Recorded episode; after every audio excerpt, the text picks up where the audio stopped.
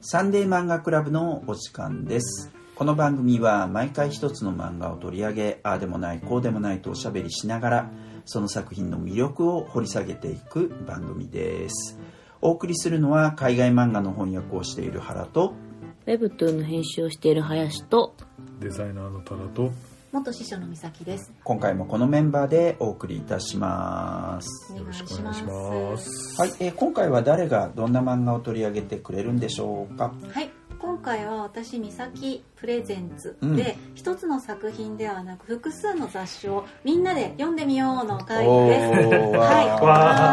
わもう前回と打って変わってものすごい華やかな、華や かー今回は少女漫画ええ少女漫画誌の集英社リボうんン講談社仲良し小学館チャオの、えー、2023年12月号をみんなで見てみようです。どんどん どんどんどんどんよろよろししくおくお願願いいしはいおし願まいしす。ますえっと、まず、えっと、2023年12月号3紙を今みんなの前に出しています、はい、でどれも、うん、えー裏若き女の 子または男の子うがん表紙にいて、うんそれぞれなんていうか蛍光ピンク使ってますっていそううっす感じのねキラッキラな感じの表キラ紙キラですに、ねあのフロークだのあのなんだろう誰がこうカラーだのみたいな情報がギュッと表紙に詰まったうん感じのものが3冊並んでいてまだ紙でどれもちゃんと買うことができますう、うんんうんはいうんピンクいパーピンクですピンねクいねはいまずじゃあ林さんどうですかん一応認識なんですけど、はリボンとな仲良しが大体同じぐらいの、まあ、小学生うんうんうんうん上,、はい上上級生ぐらいで、ああそうなんだねチャオがもうちょっとし、下の子っていう印象があるけどへーこれって今も合ってます、はい、ちなみに私今回これをやりたいなと思ったきっかけは、うん今年の夏に8月に「チャオ×リボンガールズコミックフェス」という出版社を超えたイベントがございまして、うへんーチャオリボンミラクルコラボということで、えー、とあったんですそういうリアルイベントがあったんですうねんでそれによるとチャオは、えー、と発行部数ナンバーワン少女漫画誌、そうえそうなんですよ、えマジで、うんはいへーそれはなんか私の時代からそうだった気がする、はい、あそうなんだで今も常に小学生のハートをつかむ漫画作品を届かけているということへで「チャオ小学生」というふうに明確に打って出ていまうすんうんでそれに対して仲良しとリボンは多分仲良しの方がちょっと年齢層低くてリボンの方がちょっとお姉さんかなとそうなんだあ思そううなんんだですけれども、へーはい、具体的にリボンの方はあのその「チャオリボンフェスで」あの何とは書かれてないんですけれども、うんうんちょっと感じとしては大人っぽいかなリボンの方が大人っぽいかなっていう印象です。まあ、カラーリングもね若若干のこのチ12月ャオ号に、うんはいそうだねチャオと比べたらちょっと確かにお姉さん感あるねちょっとお姉さん感あるよねいやでもやっぱチャオってチャチャチャチャチャチャチャオーチャチャチャチャチャオーですよね知らんがなっていうあとリボンリボンですよねああーそんなー CM あったのあるそれはわかるような気がするへーいやでも見てましたよリボンチャうんオうん一時期はうんうんうんうんえーリボンが、えー、主演者、はいで、えー、チャオが小学小学館館ですもんねこれがクロスオーバーしたんですねあそうですね仲良しが講談社はいなるほど三者揃うようにですねはういんはい多田さんどうですかいややっぱりその今言ったようにそれぞれのその年齢層うんみたいなことも全然分かってなくて、あチャオナンバーワンなんだみたいなチャオナンバーワンですよまあ俺の勝手なイメージだとやっぱ仲良しリボンが、うんなんていうの先行っていうかあって、まあ、チャオはそれを追いかける、うんうんうん後から出てきたあ雑誌みたいなイメージだったんで、うんあそうなん今チャオなのねみたいなでもなんかチャオを今パラパラって読んでるんですけど、うんもうなんか私が読んでた、うん20年以上ぐらい前に読んでたうん作品まだ載ってる、マジでうんああののどやのっぱね雑誌もですねそう一周回ってる感が結構あってですあねのこっち向いてみーこあーこっち向いてみ関数結構出てるっぽかったよねうんとそうか定番のやつがある仲良しで言うと今あのカードキャプターさくらがね次の号で最終回まさか、はいそうなんだはい CG さくらがまだ続いてたんだ、へーはいいねとかねはいでもこっち向いてみーこ37かそうそうそうももっとある印象あもっとあるでしょまあ、1回が割とショートってことなのかな、うんねなんだと思いましたはいだから結構ね見ててもさあすすごい今っぽいなっていうのもあれば、うんうん結構絵柄的にも意外にもう少しクラシーな感じとか、うん結構なんつうの彩りがうんその中でも豊かだなみたいな感じはありますね、えどうしますなんか雑誌ごとに行ってきますあーあでもとりあえず、えー、あそとうか原さんあどうでしたえっと僕はあの今回「チャオ」とうん「リボン」は読んだ、うん12月号をうん通読した、おいおいおいで、えっとまあ、今まで通読とかしたことがなかったんうでんあの疑問とか少女雑誌をはいはね,、いまあ実際ね、うんあのまあ、興味深いなっていうふうに思ったし、うんまあいろいろ驚きもしました。えーっカルチャーと、ショックはい、それはあったかな。えっと、何に驚いたんですまあかのまあ、まずだからチャオが、えっと、主人公とか見てった時に小学生から高校生ぐらいまでいたかな、うん一応そういう感じで、えっと、確かにリボンとかはもうちょっと年上な印象、うんうんうん中学生高校生とかが中心かなっていう印象、主人公がねうんうんでやっぱあの読者がちょっと上に憧れるとか、うんそういう感じがあるのかなとかっていうのは思ったんですうんであのあの驚いたのっていうか、うんあこういう感じかと思ったのはあのどちらもジャニーズとかを少し、えっと、グラビアみたいなところで拾ったりしてるのと、うんうんアイドルページ的なあどっちだっけリボンだったかな一つ連載にもなってんだよねあーはい患者にはい特定のグループさんをモデルにしてってそういそううこそうとそでうすよね患者のはい女の子版みたいなの、はいはいその患者にとのなんかこうあ女女体化って ことえそういうことじゃないでしょそうそういうことじゃないあ、えーとキャンジャにあそうですキャンジャにねもともと彼らがそういうコンセプトで活動していてなるほどであのお歌を出されているのを多分漫画家っていうあそうのいうことにか結びつけられたんじゃないでかなとそ思いのまだすけかどらあの男の方の患者にと、うんうんキャンジャニとの絡みもあるっていうか、うんうんなうんんうんか付き合うのか付き合わないのかみたいなのがあって、うんうんうんふーんとかって思ったんですけど、だから今あのね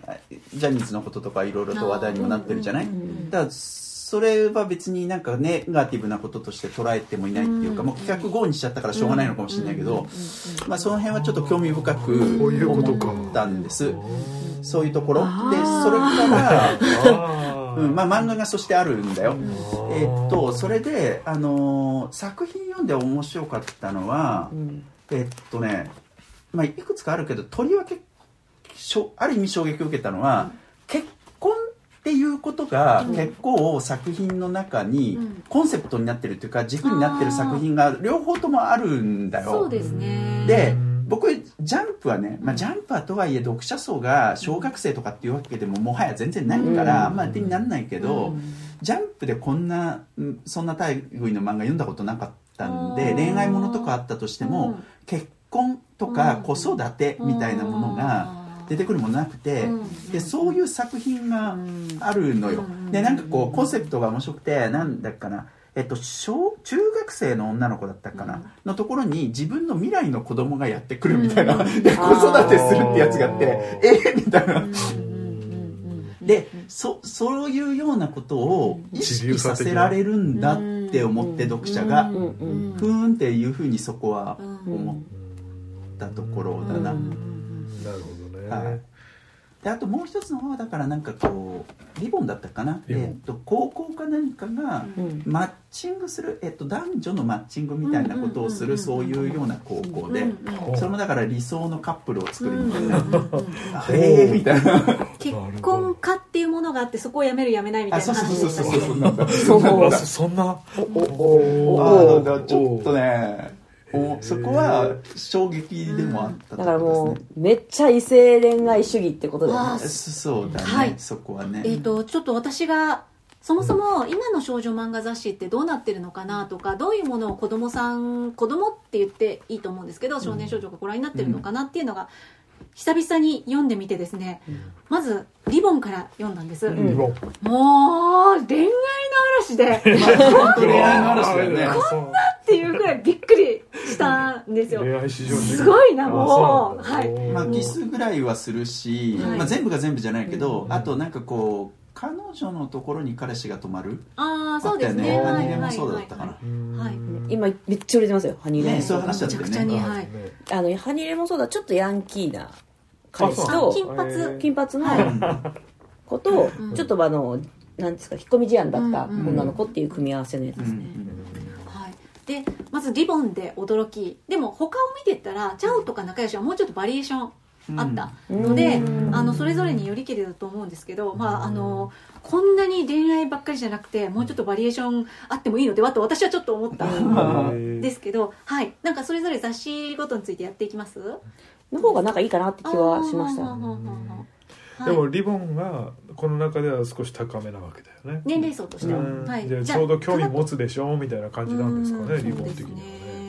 まあ、あとは今「ハニーラもそうだ」っていうバックレ作品があるから、うんやっぱそれに合わせてるっていうのもあんのかも、うんやっあぱーヒット作に類型化していくっていうのはあるんじゃないかな、累計1200万部突破すごいよって書いてましたねこのご時世にね、うん映画化もされましたしね、 うんあそうなんですそね。うへですえ。それでですねちょっと今リボンの話になったので3種ある中でちょっとリボンをに的を絞ってみたんですけど、はいうん10年ごとに、うんあの調べてみました、わおえーとですね、ちょっと遡れる国立国会図書館で遡れるのが、うんあのおえー、とリボンが、えー、と三オープンじゃなくて、えー、とスタートしてから3年後くらいの1957年くらいから辿ってみたんですけど大体10年刻みで2023年が今、うんえー、と2013年2003年93年みたいな感じで10年ごとに辿ってみて、うん今タイトル漫画のタイトルと主人公の年齢このくらいかっていうのと、うんあのーなんでしょうテーマこれかっていうのを出してみたんですよ。ほうほうで10年ごと単位に見てったんですけれどもまあ2023年の漫画作品細かい4コマとかも置いといてですよ、と2013年の作品数がそもそも多いんあですよねーあのいっぱい作品載ってるなるほどし、あのーもう圧倒的にその20132023の恋愛もののすごさ、うん恋愛じゃないものは載ってないんじゃないかぐらいうんそう思っててでなるほ中どでも今の12月号はたまたまかもしれないですけど、う現代ものですよねあんまり突飛な2013年だと SF っぽいのがあったりしたんですけど、おーまあ、そういうのなくって学園ものが多いまあ転生ものっぽい感じのものが一個あったかな、リボンはですねで2003年とかだとちょっと数漫画作品少なくなってきて13年もそうなんですけれどもうんあのこの2000じゃない1993年あたりであらすじに学年が乗るようになりますすそれまではあうんらすじにそんなに年齢載ってないんですけどあの乗るようになりますででも大体高校生とかでも93年のラインナップ「マーマレードボーイ」「天使なんかじゃない」「ルナティクックさすぎだ」ひめちゃんのリボ ンわおときめきてないとも第3部になってるといううはい俺でも分かるタイルトルが結構あはりい、ますね。もう黄金ラインナップが本当 はいでもうちょっと遡ると、うん93年とかだと「まあ、ときめきとナイト」始まってたり、うんあの本田恵子先生の「月の夜星の朝」っていう大ヒットがあったりとかしつつ、ん72年だと本当にあのなんて言うんでしょう少女漫画になってきたという感うじん確かににねなってくるんです、で、えー、と63年だと例えば横山光輝先生が書かれてたりとか、おーはい、赤塚不二夫先生が「秘密のアッコちゃん」書かれてたり、ああっこちゃんリボンなんだ、うんでもうちょっと上に遡れるだけ遡って12月号だったの1957年の12月調べたんですけども、もうここはあの本家本元の「あんみつ姫」おーがあったりとかクラシック三つ姫はい、あんみつ姫その後も仲良しで、はいあのやってたりするんですけど、竹本さんのね。はい、あとはあの横山先生がやっぱりここでもトップカラーを飾られていたすりごいな横山光輝見捨てる力 はい、なあんか制覇してんだね本当に、ね女児漫画くらいな感じでなるほ年ど齢も低いんですよねなるほど10ね歳くらいかなみたいな感じの子が、まあ、そのやって15年くらいあのほ本誌がスタートして15年くらいは多いんですけどうん1973年ぐらいで等身が高くなって今みんなが思う少女漫画かなっていう感じになるほどねうん入ってきてます、うんただこの時はやっぱり最初の15年くらいは時代物お姫様とうんうんかあーそういうのが割とあったりと和かのお姫様ですねそうですねん一方で渡辺雅子さんが書かれているあの南の島アッサム島に生まれた王女美奈子の数奇なおう運命的な、おうはいほどねあのドラマチックな西洋のものとかへーなんていうか必ずしもやっぱり恋愛が全然出ないうんあ感じが、なるほどねはい、あの73年ぐらいから恋愛が出始めてでもまだあの老人との心の触れ合いと か魔法が使えるちょっと日で常もなんとかか本当ディズニープリンセス的なこうんう貧困法制なでっていう感じのヒロインが割とちょっと出てきたって感じなのかうんな元気ドタバタギャグみたいなのも出てきますねでも暮らしとかにすごく寄ってて、うんうん、83年ぐらいですね恋愛ロッしっかり恋愛ものって出てきてる感じはそんな感じですねでこの頃まだいろいろあのー部活にピックアップ当たってたりとかするんですけど、うんいやー恋愛にこんなによるかっていう感じがうん見えてちょっと面白かったですね。まあね小学生とかが読んでるんだとしたらとかあまあもうちょっと上なのかあ小中ぐらはいいが、ちなみに表紙とかわーはい今出てきましたすごい今日は美見せ咲さんの渾身の資料がたくさん炸裂していそうでするねであとリボンはリボンとかその初期の頃は絵物語とかグラビアが多いのもうんまあ特それはそ徴うだで、よね確かはにい、松島智子ちゃんの「智子物語」みたい なのちゃんがで言うんだっはてい、いあう、の載ってたりと かなるほどねしたり実とか、まあ、はい、最初の頃はそして写真だもんねそうですねそうですよえねなんかこれは日本人に見えるけど外国人みたいなこともねあありましたありましたうん最初の頃そうのですマよねーガレットとかそういう感じすごかったと思います,、へーはいすごいいろいろ撮ってきたのでえ、ーはいででもさあのちびまる子ちゃんはうん、仲リ良ボしンあ仲良あしリボンじゃないリボンですリボンだよはねいリボンだリボンでよねすはういんそっかそっかじゃあ恋愛至上主義の中でもあかなりそうですね異色ですよねそ考えうでるすとねでも、えー、と93年あたりなので、ええまだなんちょっと違うかまだなんあか、 まだはい、牧歌的だっそたそこまででもないそっ感かじ私は多分2000年ぐらいちょっと読んでたあれギャルズ載ってたんですよあギャルそうそうそれはありましたうんえっ、とですねなんか2000年代ぐらいは主人公の性格がうん「え私そんなの気にしないよそうあははっていうタイプのあーなる子ほどねがいるんですよ、今言うと強い女うんなるほど多くてだから今このすごく恋愛恋愛してるのは結構びっくりしたあそうなんですなあるほどと神ね風海斗ちゃんのだかなあそうあーあった そうですねあったねはいなのでちょっと今の話に戻ると、なんていうかし出てくる子たちがみんなこう繊細な感じうんなのをうんなるほどね今っぽさのように思いましたね。うんなるほどねなんか一個ホラーっぽいやつなかったっけあありましたそね。れえ日本だったよねあリそうなボんだンリボンのホラーのはあったかな2003えーっと年ああります絶叫学園あ絶そう叫そうそう学はいはい園はいえーあそうなんはいだ過去編みたいなそ感うじでそれはだからあんま恋愛っていう感じではなかったあそうです結構これシリーズ長いやつですよねうん絶叫学園はあーそうなんですねはへいーなるほどはいでなんかバリエーションをいろいろ求めるとうん今のバリエーションは仲良しさんがバリエーション豊富そうそうあそそうういうな感んじだっただなんでよすねへーあそうねなんだパまあ、12月号に限っていうところなんですけれども、うん例えば作品の中でもちょっと脇役の子に今回はスポットを当てて、うんあの同性の子を好きになった男の子あーなんていうか言えないのを自分の中で抱えてて家族にも言えなくってって話に今回ちょっとなっていたりですとか、うんうん麻雀をやってる麻雀はい麻雀あの父親から譲り受けた雀荘に集まっていマるジかなし子たちっていう、はい、竹処方みたいなことになってるねお前の背中すすけてるぜみたいなはさっきネット麻雀でみたいなこうびっくりからマ始ジまるかはい、っていうまさかの仲良しでマポンとか言うのポンみたいな あの王道なんていうかファンタジーあファンタジーあるんですファンねタジーあるんですもうがっちりファンタジー世界のという感うじんなるほどねに始まったりですとうか、んあとドラマと連動でとりあえずこの回は全く恋愛がなかったぎ事件もの、うん天城聖丸さんあの金田一少年の事件ものあの原作の方が書かれているここ全く恋愛今回関係なかったのうでん事件ものはいがあったりとか、うんあとは、えーお金のコンパス」というお金に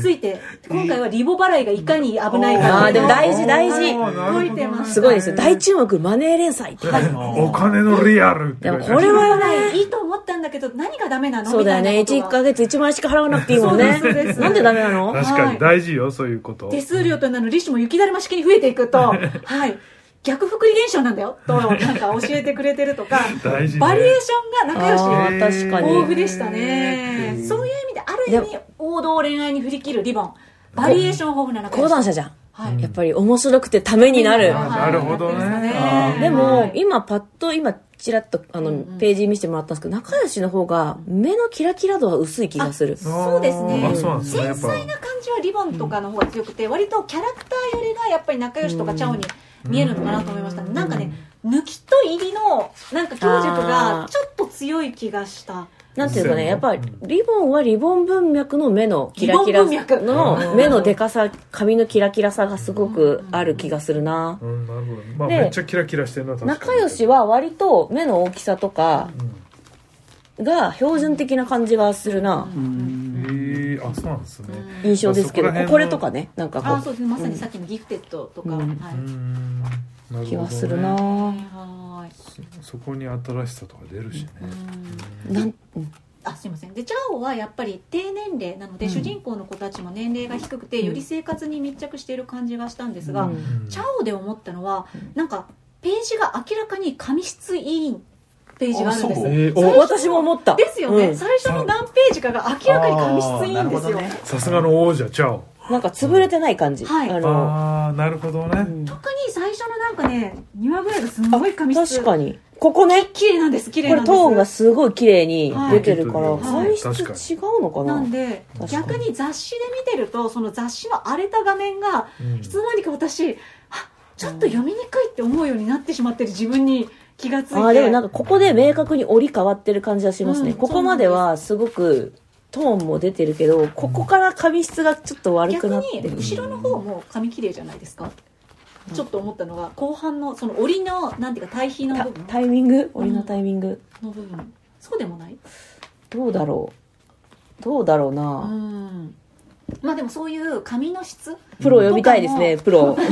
髪のプロもこだわってるんじゃないかなと思います、うんその視認しやすさみたいなのあをあなるほど、はい、みんながその画面で見るのに慣れてるからよりクリアな方に頑張ろうという努力をされてるのでは、うんと確か思にいましたい。やなんかそして織り込んでるやつもあったじゃないこのチャオチャオにはあ、そうでねちょっとちっちゃいのが入ってたりすてる。かでもこういうのよくあるよね少女漫画、うんなんか別冊のちっちゃい読み切りをまとめたやつとか、うんなんか伝統的になんかおまけ多い気こがれすさ、うんでもは本体にはっついてんだよねるこれははっついてます挟み込みですね。あとこれあれですよねおまけこのチャオはブランケットがついてるんですあ、ねそう付そうそう録そういろいろついてますよ。はい。そうだリ俺はリボンはやっぱ紙の紙系の俺なおまいけやがすごリいボンは今回ペンポーチですよ。ポーチもこもこペンポーチ。昔。の時代は紙だったよ開けてないけどはい、もこもこペンポーチとか、あったかもこもこブランケットとビかッ。グブランケッはトい。 でもチャオうんもう結構恋愛多いなと思いましたあそうですね、うん多いですね動物ものとかねなる明確な動物ものとかがありはするんですけれども、うんまあ、恋愛ポイント当たってますよねあとさちょっと表紙に今多分一番押されてうる「ん、出来合い色ワイヤル」出来合いのワイヤル出来合いブームが幼年誌にもあ来とんやなといううあうんーあでもそれ結構感じたわ出来合い感はすごいよ、ううん、え出来合い感出来合い出来合いブームってどんなの俺知らなかっえたなんかそのい結構その一方的にも愛ななんだろうな甘やかしてくれる ああそうなのね多分発祥はもともとハーレクイン系というかそのちょっと大人あなー社長がめちゃめちゃ私を溺愛してみたいなのが源流ではとは思うんですけなるどほどなるほどね非常に都合のいい展開そうですねえー夢だかあーまあらいいです女のポロあーのすいませんすいませんとあとシークレットドッグ私の愛犬ボディーガードだからこれもなんか今のあのスパイファミリーをあまーフォロワー感もしてあー今だなって感じがしますよスパイものねかへーあと周り見ててさっきもちょっと言ったんですけど、ヴァンパイアものああそうやっぱりこれは外せないねいいそうそう必ず入ってくるねやっぱ幼年の時にガッてこううんバヴァンパイアやろうって入れて トワイライトとか見てキュンみたいなもでうそのこと時ごとにやってくるわけですねブームがねヴァンパイアはね、うヴんァンパイアヴァンパイア花嫁ねチャオもあるしねうん、そうヴァンパイア一種に一個くらいはヴァンパイアがやっぱり、ヴァンパイアワークがあるんですね、はうんでも、あの、異世界もの異世界はものまだですね。まだ来てないんですあそうですね。かあーちょこっと転生とかはうん転生っぽあいるんのではすあけるど、かなもう今そうです回ねどれどれだったかな仲良しかチャオかどっちかだったかな、うん自分が転生したと思ってたけど、うんあのー多重人格だっそれリたリボンみだたったいかでなリボンでしたっけあそうかっていうなんかそんな辛いことあるっていう方向疾病の方だったとめちゃくちゃに面白かったですねだから今だと多分、要は、あの、霊場ブームじゃないですうか。ん霊場はないねってこと、異世、その、でもそっか。これは多分い、さっきのう、ん実はその二重人格だったそれは、がだから令状ものだよ霊場ものなんああだ。そうなんですね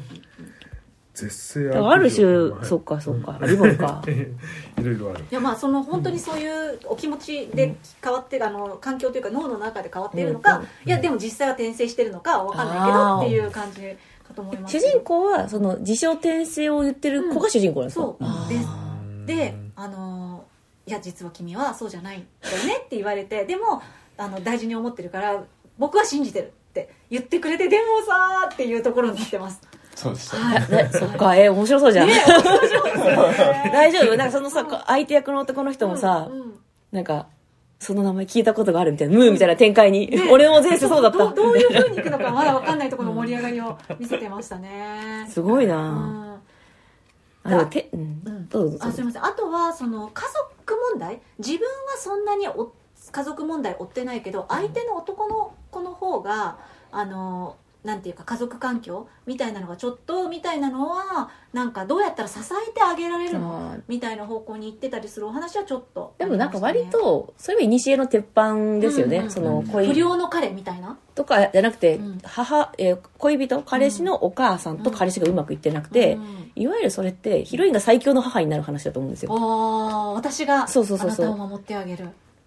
だから花古くで言うと花田もそうじゃないですかああなるほどだからそのうんだからある種最強の女、主人公の彼氏にとって最強の女になるって話だから、割とそれでも昔からあるテンプレなうんんただど独母みたいなうん文脈とかは、あうん最近なんかもって思いますね、あーそういう類の漫画は一切読んでなかったな俺今回その「リボンとチャオ」ではその毒親的なうんものは全然なかったむしろそのだから溺愛っぽい感じとかう、んで確かにその彼氏のね、うん親がちょっと関係性ややこしくなってるみたいなのはうんうんうんあったりはしたけどうな、んうんうんうんチャオってさ、ん俺一番今他ねうんチャオリボン仲良し呼んで一番イメージが湧かないんだけど、うん有名作品って何チャオもう自分の世代になっちゃいますけ どまあねそうだよねあの、まあ、いずれそうだよねファンファンファーマシーとああかなあーんか名前聞いたこと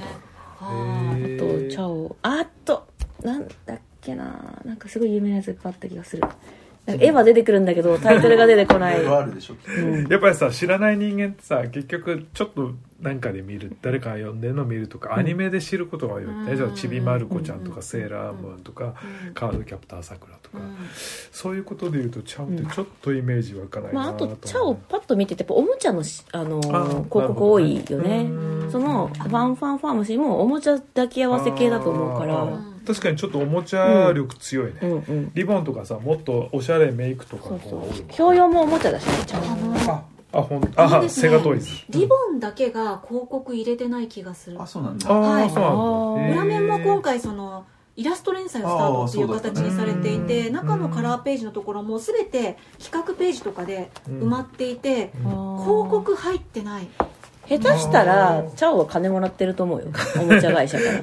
あいろいろご協力はああるるんんじじゃゃなないでいですすか、かそれはたくさん仲良しも広告入ってるんですよね、はい、リボンはやらないんだへうんえいや昔は違ってたと思います、うんけどパッと見広告入ってないんじゃないかなという気が確かにしましたそういう意味ではここに、はいえっと、男児向けのはい比雑較誌でがコロコロコロコロっていうもうなんていうんですかあのハンバーグカレーみたいなねカレーみたいな雑誌ありますけども盛りり合もわせりのやつあるもう広告でできてるみたいな半分もう広告だよねこれ作品 もタイアップねタイアップ星のカービィスプラトゥーン、デュエマとかね、だから半券ものだよねだらけマリオとかね、うん、まだやってんだ、マリオ。そうそうそうですそうねあそーでもそういうのはリボンにもなかったあリボンじゃなかったっけなんかポケモンみたいなのとかさああポケモンそうチャオにポケモン乗ってるんですあーよチャオかはいそこ押さえてるんです、ねねポケモンありましたねはーい、あとまああベイとブプレードねリキュアうんが仲良しさんかなとうプか、リキュアね、はいあそうプリキュア仲良しなんだよね、いやでもこのコロコロを持ってきて思ったのは、うんまあ、コロコロって多分年齢層が小学校、中学年くらいまでかな、ううんんっていう割中学年高学年行くのかな小学まあ生だろうなって結構低いいようね感じのものなので、単純に茶を仲良しリボンっていうのと比較はできないと思うんですけど、うんそれにしてもこんなにうん恋愛っていうものをテーマに恋愛とか家族、うんまあ、ギャグではあるんですけど、んしないのかうんて全かく違うものを読んで育ってしまう。てる世界も申し訳ないけ ど、私の頃のテンションと一緒すぎてびっくりした。あの、うんこちんちんで、いまだにこう、元気な、ゲラゲラっていう元気な感じ。だから、リボン見たら、久しぶりに見たら、大人になっとんな、今の子はって感じだけど、もう変わんないんだ よ、コロコロ。で、来週、プレゼントこれ欲しいみたいな、あの、あのなんですかね、同じき、当時と同じ気持ちで読めるしまあ確かに、まだベイブレード流行っとんか、みたいな。その、鼻くそで爆笑してるいい意味で変わらないよね、うんコロコロ。で、リボンはちょっと大人になってる気がする、リボンちゃん系はへ。うんうーんなるほどねしささっきのさ、リボ払いがいかに危険かとかを学んでるわけでしょ、女の子は。うんその一方でこっちは豚麺で すよ豚麺豚麺の漫画読んでるんです豚よ麺の漫画読んでるうんそれが終わったらもうなんだあれこれマインクラフトの漫画とかねうんうんまあでもあのタイアップオリジナル漫画、タイアップオリジナル漫画みたいななうまい挟み込みをね、うんされてらっしゃる感じはするんですけれども、ねこれぐらいでいてほしいって気持ちもある中学生 はでもこの「後お母さんマイクラ買って!」って言ってジャンプに行こうと思えば行けるんですよねあー次の受け皿ってジャンプまあ、うんマガジンさんでうんでもマガジンさんでってちょっとそ大人うでですすよねね、うん次は受け皿きっとジャンプだってこ豚麺の上にコロッケ乗っけてんだぜこれアレンバジカでしょえでもさちょっと次これジャンプって大人すぎるよねまあでもジャンプそこまでどう大な人かなのそかうねジャンプ放送局とか結構うんこちんちんみたいな世界そっかいやさ今今のジャンプそんなんじゃないそうかうん一時期さ最強ジャンプってなかったあったなうんなんかもうちょい子供っぽいやつ、あ確かにあそこを狙ってんのかもねじゃないもうちょいこうね、ソフトランディングさせようとしたのかこうれんそれはありそうなボンボンなき今、ううんで女の子の話になると、うんこのちょリボンはちょっと魔法要素少なめだと思うんですよ、ああなんかそんな感じうはんしたね、ちょっと仲ね良しとかはちょっとあるんですちょよっとファンタジーやっぱ感が強いなやっぱねと思たクランプ先生がいらっしゃるんで、はいまあでここで魔法要素を好きになる女は花と夢とかに行くあー白戦車系に行くんですよああーでそ多うなんですね分そのリアルな恋愛の方が好きって子は、んあのマーガレットとかーにま行あく、ねなるほどあーここでオタクとそ非オタ女の深い分かれ道が進化がねこうこう今木の棒があって左右みたいな谷に分かれるんですよなるほおどなるほど互いの道を歩きましょう全体的なマップが少しずつ見えてくるでもたまにこの2つの分かれ道じゃなくてジャンプとか行っちゃうあと G ファンタジーってものにあーそうですね G ファンタジーとかに行えーあそんなくのがあるんだものもいるってそうですねさらに道を踏み外れてそうさらにみ ホラー M とか違うフリーハウスって言い方よりはもっとだから、ね、違う地平線を目指す、違う生き 物にねそうだそうだ超進化そうそう違違うう進化をしたポケモンそうそうそうっていうのもあるからなんかいろんな枝分かれがより丁寧な感じしますね、少女漫画の方が、そうですねなるほどねその先のねバリエーションがあるのかもという気はしました、うんいやーしかしうん恋愛じゃないものもうんもうちょっとあってもいいのではと大人になった私としては大人目線でお母さんになったらちょっとやっぱ仲良し読んでほしいなああそういう意味ではねいや今イマジナリーキッズを作りましたけどあーそしてコロコロはもうちょっとあの人の気持ち とかそういう豚麺食ってる場合じゃないぞいやでもねいや、まあでも仲間の強さとかはね間違いなく描いてるま頃あはねね琉球洋確か商に品がなあある確かになちょっとお差が激しすぎるね 男女差 のこれは会話通じないよね偏差値の偏差値がでも20今ぐらいいろんなものがその男女の差が本当にそれでいいのかっていうの言われてきて、えちょっと前のテーマで話したあの、うんお母さんがサッカーする、フットサルする漫画の中でマも、ママッチね、はい、でもあの子子供たちは男女一緒に少なくともスクール、まあサそッうカースクールにいるわけじゃないでえすか、うんそういう子たちの一方がもしかしたらリボンを読んで一方がコロコロ読んでるかもしれないじゃないですか、うんそれコミュニケーションとかさ、話とか、どこで一緒に共通の思い出が作れるだろうと思うと、まあうんえー、と私たちはそうやって育ってきたんですけれども、うんこれでもうちょっと混ぜてもいいのではっていう気持ちはそうだねちょっとしました。めっちゃ未来のうん日本だと、うんその合体してる、うんでもなんかうんだからいいなと思うけど、この今見比べると無理だなっていう 偏差値が違いすぎる明らかに違いすぎる、まあ年代がね違うのうんあはあ大ときくあさるとは思うんですけど、パラミですけどここの出てくるヒーロー要はちょっと恋するお相手役の男性は、コロコロ読んでない男の子だよそうかもしれないうん、コロコロ読んでないよ豚麺食べてないもんだってそんなことないと思う豚麺にコ今ロッケパラパラってみ開いた瞬間だけでもチンコ1回うんこは2回見えましたから ねコロコロにね コロコロいやでもそうだよねその配分だよその配分よその配分よでもそのさっき最初の方に原さんがおっしゃったその恋愛とか家庭とかどうしてもそこをまあそうです踏ねまえる話が入ってくる、うんもう2023年の今ですらっていうのをどういうふうにこれから消化していくのかなというのは気になりつつ現状にうん見てみると単純に恋物語が美しいって思ったり、うんあのキラキラさもちゃんとあり、はい、素敵なうん気分を味わいました。そうですねあとやっぱ少女漫画雑誌とか読むと思ったのはすごいそのえー、なんですか